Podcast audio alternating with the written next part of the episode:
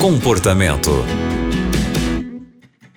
O comportamento está começando aqui na Rádio Novo Tempo. Eu sou a Aline Carvalho e você é muito bem-vindo ao nosso programa. Hoje, quem vai nos ajudar com a história é o pastor Wesley Zukowski.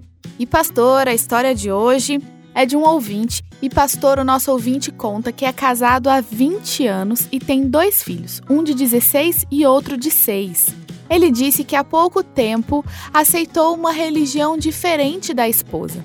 E desde então os problemas começaram a acontecer. Ela não aceita essa mudança dele e eles têm muito conflito por conta disso. Ele disse que agora ele está muito envolvido com a igreja, com as atividades da igreja, inclusive participa do clube de aventureiros e a filhinha dele, menor, costuma acompanhar ele também. Ele já disse que tentou por várias vezes conversar com a esposa e tentar ter ela bem perto dele, mas existe uma resistência muito grande, pastor. E ele pede a nossa ajuda. Olá, Aline. Olá, amigo da Novo Tempo. Que bom estar com você mais uma vez aqui no programa Comportamento. E especialmente hoje, diante dessa dificuldade desse casamento. O que um marido deve fazer quando tem essa desavença? No caso dele aqui, não há muito o que fazer, exceto continuar fazendo o que já está.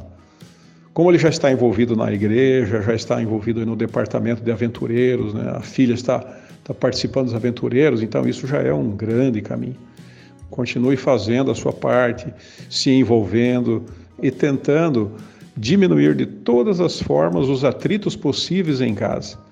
Então, quando chega em casa da igreja e a mulher começa a meter a boca em você e falar um monte de besteira e, e xingar você porque você mudou de religião e tal, tal, tal, você abaixa a cabeça, ora em silêncio.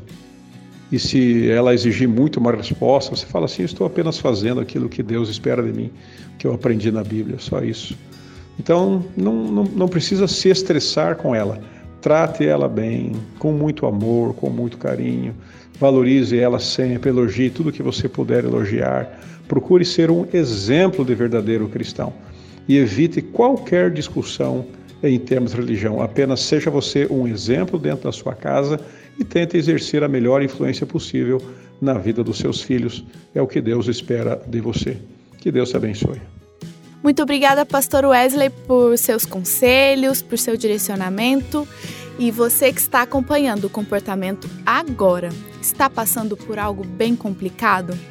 Algo que está angustiando o seu coração, a sua mente? Você não precisa guardar isso só para você. Você pode compartilhar com a gente escrevendo a sua história para o e-mail comportamento@novotempo.com. Aqui nós temos profissionais que vão te ajudar. Talvez trazer uma nova ideia para tentar resolver essa situação que você está passando. Então é isso, o programa de hoje fica por aqui e até o próximo.